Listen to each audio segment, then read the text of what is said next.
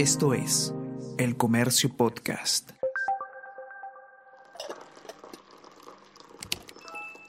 Hola, hola, ¿cómo están? Buenos días, espero que hayan amanecido bien. Está con ustedes Ariana Lira y hoy tenemos... Tenemos que hablar con Ariana Lira.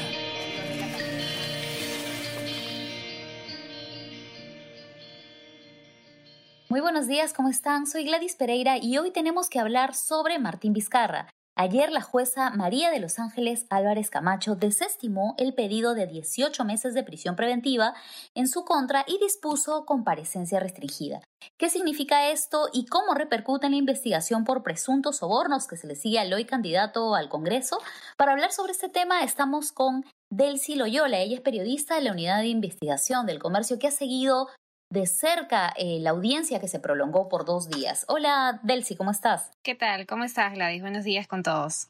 A ver, coméntanos, ¿cuál fue la decisión exacta de la jueza que salió ayer eh, en la noche? Em, a ver, la jueza decide finalmente desestimar el pedido fiscal del fiscal Germán Juárez del equipo Lavallato, que venía siguiendo esta investigación desde ya fines del año pasado porque no se habían cumplido todos los requisitos para la prisión preventiva. Ella afirmó que en efecto se habían demostrado los graves y fundados elementos de convicción, la prognosis de la pena, que debe ser superior a cuatro años cuando se pide una prisión preventiva para algún funcionario, pero no se acreditó el peligro de fuga ni el peligro de obstaculización.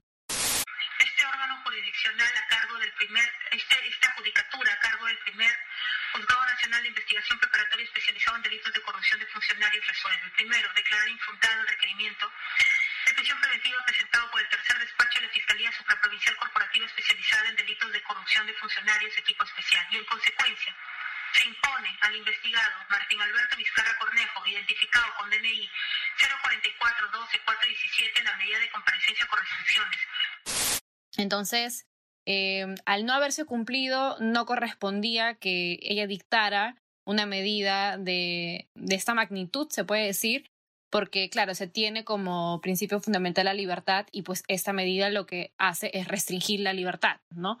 Y para la consideración de la jueza no se habían abarcado todos los fundamentos necesarios para poder determinar que esta medida era la que correspondía en esta situación, sino más bien una comparecencia con restricciones, con ciertas eh, reglas, se puede decir que le han impuesto, pero que en verdad no suman tanto comparadas con las que pues él ya tenía porque venía con una medida de impedimento de salida del país también. Claro, a ver, para tener un poco claro, eh, la, audiencia que se ha realizado estos dos días, el día eh, miércoles y jueves, es específicamente sobre el pedido de prisión preventiva. Esto no tiene nada que ver, entiendo, con la investigación que se está siguiendo por los presuntos sobornos.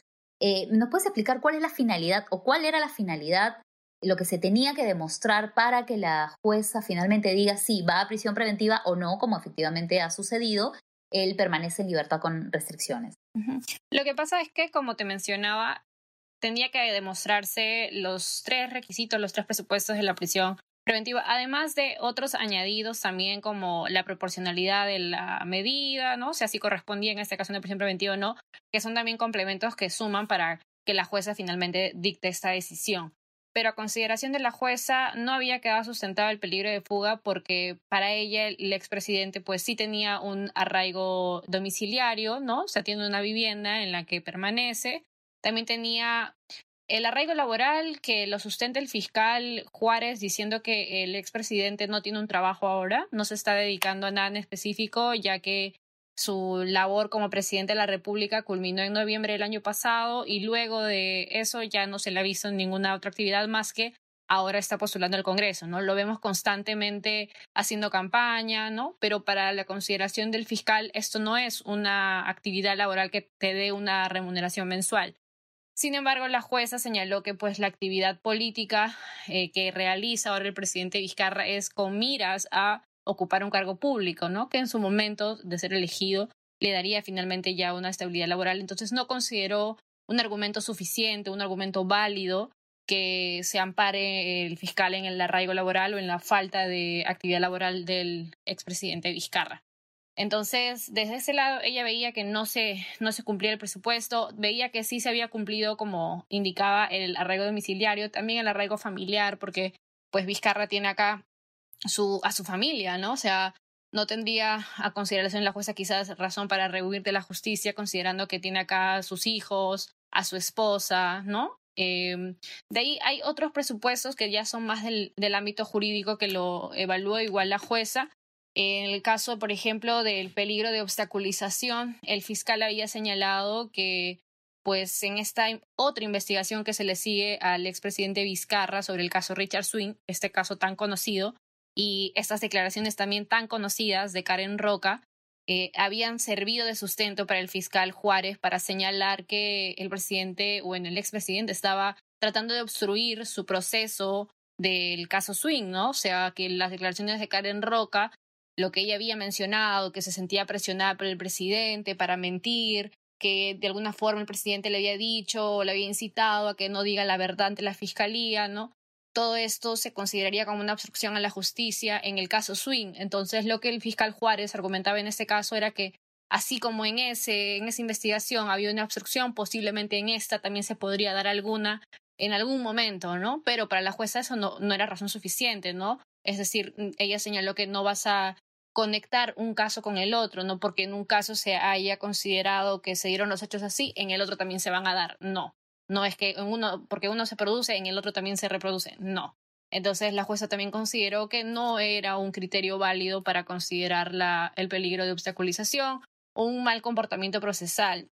También el, el fiscal había señalado que el, por ejemplo, expresidente Vizcarra no había actuado eh, con la verdad, no había dicho la verdad, había mentido en varias ocasiones, tanto en su relación con los imputados en este proceso o los que habían sido imputados que ahora ya han pasado a ser colaboradores eficaces, estaban en, un proceso de aspirantes a colaboradores, y que la, la, relación que tenía, por ejemplo, con el señor Hernández, José Hernández, el exministro de Agricultura del gobierno de PPK, eh, no era una relación amical, había dicho el señor Vizcarra. Sin embargo, para la opinión de la jueza, que el expresidente no haya hablado con la verdad, no haya confesado, entre comillas, distintos delitos, no tendrían nada que ver pues con que él tenga que estar obstaculizando el proceso, ¿no? No, no, no corresponde, simplemente es, es parte de la actitud del procesado de quizás no querer confesar algo que haya hecho, pero eso no significa que esté obstruyendo a su proceso o a la investigación. Claro, ahora para poner en contexto, eh, un poco recordar por qué se lo, de qué se lo denuncia, de qué delitos, cuándo ocurrieron y estos presuntos sobornos, quién lo, eh, le habría pagado al expresidente. Los delitos eran tres, pero finalmente ayer en la audiencia la jueza determinó que solo correspondían dos. Esto es el cohecho y la colusión agravada. Para la jueza, la asociación ilícita que sustentó el fiscal no quedó tampoco debidamente acreditada porque eh, como lo mencionó, literalmente solamente eran tres líneas en la resolución que hablaba el fiscal sobre la presunta asociación ilícita para delinquir que se le imputaba a Vizcarra.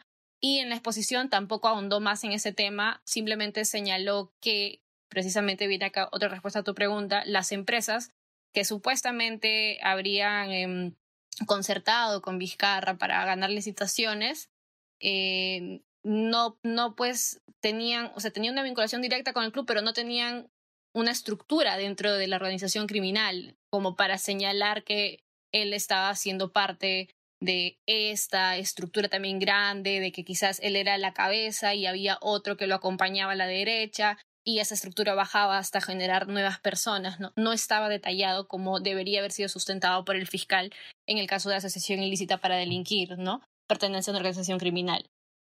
Y entonces, para la jueza eso no quedó tampoco debidamente acreditado, solamente se quedaron esos dos delitos que te menciono, que son pues cohecho y colusión agravada, cohecho pasivo impropio y colusión agravada, y son por los presuntos sobornos que él habría recibido cuando era gobernador regional, allá en el de Moquegua, periodo 2011-2014, de las empresas que justamente he mencionado, por las obras de Lomas de Hilo y el Hospital de Moquegua. ¿no? Son casos que incluso ya en la unidad de investigación del diario El Comercio lo hemos sacado, lo hemos publicado, hemos estado reiterativamente contando los detalles que incluso venían dando algunos aspirantes a colaboradores eficaces sobre cómo se concertó la entrega del dinero Eh, y esto sí lo ha valorado la, la, jueza, ¿no? Para ella los elementos quedaron bien sustentados, los elementos de convicción en estos dos delitos. Claro, ahí se le acusa de haber recibido sobornos por más de 3 millones de soles, ¿verdad? Sobornos por 2 millones 300 mil. Por 2 millones 300 mil soles. Ahora, en estas dos, Así en estos dos delitos de hallársele culpable, ¿cuántos años de pena corresponderían? El, inicialmente el, el fiscal había pedido alrededor de 34 años considerando el delito de asociación ilícita. Sin embargo, eh, ya si le restamos lo que debería ser lo de la asociación ilícita, quedarían nueve años, por ejemplo, por cohecho cada, por cada proyecto, por Lomas de Hilo nueve años y por Hospital de Moqueva nueve años. Y en el caso del otro delito, que es colusión, también quedarían seis años por cada, por cada hecho, ¿no? Entonces ahí están nueve, nueve y seis, seis, creo que son como treinta años más o menos eh, que le correspondería, ¿no? Como digo, primero se había estimado una cantidad mayor, pero ya entiendo yo que con esta audiencia igual queda un poco pareado, ¿no? Porque todavía se tiene que revisar la resolución de la jueza, va a analizar también, pero eh, ya, ya veremos igual en los próximos días al final. Es lo que se decide porque el fiscal ha decidido apelar la decisión, lo anunció ayer en la audiencia. Claro. Ahora, ¿qué restricciones se le aplican a, a Vizcarra y cómo estas pueden impactar o, no en su candidatura al Congreso, porque estamos en plena campaña y él también puede utilizar esto a su favor, ¿no? Este, como, como réditos políticos de presunta persecución. ¿Qué sigue en, en, ese sentido respecto a las restricciones? Él ha señalado varias veces que es un perseguido político. Es más, en la propia audiencia ayer lo dijo delante de la jueza. La jueza también en algún momento, mientras él daba su exposición, hacía su exposición, le pidió que por favor se centrara pues en lo que tenía que ver el ámbito de la investigación, ¿no? Pero él reiteró en que todo se trataba de una persecución política. Sin embargo, en verdad no siento que eso le vaya a afectar tanto porque eh, no le han puesto mayores restricciones como no ausentarse del país. O sea, él puede seguir recorriendo el país como lo ha venido haciendo en toda su campaña, ¿no? Él puede seguir yendo a distintos lugares a, eh, no sé, eh, promocionarse, por decirlo así, hacer política, hacer actividad política para que pueda ganar votos. Pero las restricciones que le han puesto lo que más eh, sería fuerte, entre comillas, es quizás no poder mencionar ni en medios ni en redes nada vinculado a este proceso, ¿no? Por ejemplo, yo recuerdo en el caso de Keiko Fujimori, en un momento el fiscal Pérez, que llevaba su caso, criticó el solo hecho de que ella cuestionara las decisiones que se estaban tomando respecto a su investigación a través de las redes sociales, ¿no? Y el fiscal ha usado varias veces esto como sustento para las diferentes medidas que, se le, han pedido a, Keiko Fujimori. Eh, calculo que algo así podría estimarse ahora en este caso, pero sí, pues no, no hay tantas eh, restricciones porque él ya venía con un impedimento de salida del país que por el que también tenía que hacerse presente ante el juzgado, ¿no? Eh, firmar mensualmente como lo tiene que hacer ahora. Lo que sí es que va a tener que pagar una caución de 100 mil soles en un plazo no mayor a 10 días Em, y no puede visitar las instituciones o entidades públicas, privadas que están vinculadas con estos hechos de investigación.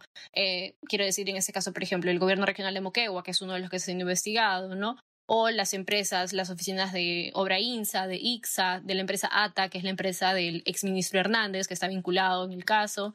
Él no podría ingresar a esas oficinas a no ser que pida una autorización judicial, ¿no? Em, de ahí. Y ahora, ¿qué, ¿qué pasa si él no paga estos 100 mil soles que le han pedido como caución? Las medidas son bajo percibimiento de que en caso de ser incumplidas se puedan revocar y se pueda dictar la prisión, ¿no? La jueza lo dijo al terminar la audiencia. Todas estas medidas que se han dictado son bajo percibimiento de, en caso de incumplimiento, se revoquen. Pero digamos que hasta este momento su situación ha variado mucho, ¿no? el, caso contrario hubiera sido prisión preventiva que finalmente no se dio, entonces él va a continuar con su campaña tal como ha estado eh, realizándolo. Entonces, me comentaste que el fiscal ha pedido o, va a apelar esta decisión. ¿Tiene un plazo? ¿Qué es lo que sigue en, el proceso? Mm, sí, él tiene que apelar la decisión y, bueno, sustentarla en, el plazo debido. No tengo ahorita exactamente la, la fecha. Creo que usualmente terminan siendo cinco días alrededor. Y luego la jueza va a tener que convocar nuevamente a una audiencia, pero él anunció que sí iba a apelar. Lo que también sucedió es que el abogado dijo que él estaba conforme con la medida, ¿no? Y era de esperarse porque, claro, le permite al expresidente seguir en campaña. Claro. Como mencionas, no hay tantas restricciones que le vayan a impedir eh, acercarse a la gente y hacer, hacer seguimiento a su campaña, ¿no? Él, él está ahora en, me imagino contento con la medida, al, abogado también se le veía eh, conforme. Entiendo que esto igual apela el fiscal, se va a volver a convocar una audiencia en la que se evalúe lo que vaya a sustentar el fiscal, eh, pero con lo que había ya dicho la jueza ayer en la audiencia, no sé qué tanto vaya a cambiar el, el rumbo de la decisión judicial, sinceramente. Claro. Muy bien, muchas gracias, Desli, por esta explicación bastante detallada. Igual pueden encontrar el informe completo en la versión impresa del comercio, también en el comercio.p en nuestras redes sociales, ya que estamos siguiendo eh, toda la investigación por los presuntos sobornos que habría recibido el expresidente cuando era gobernador regional de Moquegua. También estamos siguiendo toda la campaña electoral y por supuesto los avances sobre la vacunación, porque no debemos olvidar que estamos en medio de una pandemia y se necesita también prestarle atención a los procesos para reducir los contagios que siguen su rumbo. No se olviden que el podcast Tenemos que hablar está en Spotify y está en Apple Podcast. Y también pueden suscribirse al WhatsApp El Comercio Te Informa para tener las últimas noticias nacionales, de política, internacionales y todo lo que deben de saber para estar al día eh, con la información. Muchas gracias, Delcy. Espero que podamos hablar próximamente por un tema más positivo y no tanto sobre denuncias de corrupción de, de nuestros políticos. Listo. Muchas gracias también a todos los que nos escuchan siempre y sí, no se olviden de seguir eh, las notas que publicamos diariamente en el comercio. Están bien interesantes y están bien talladas. Listo, muchas gracias. Adiós a todos, chao. Esto fue Tenemos que hablar.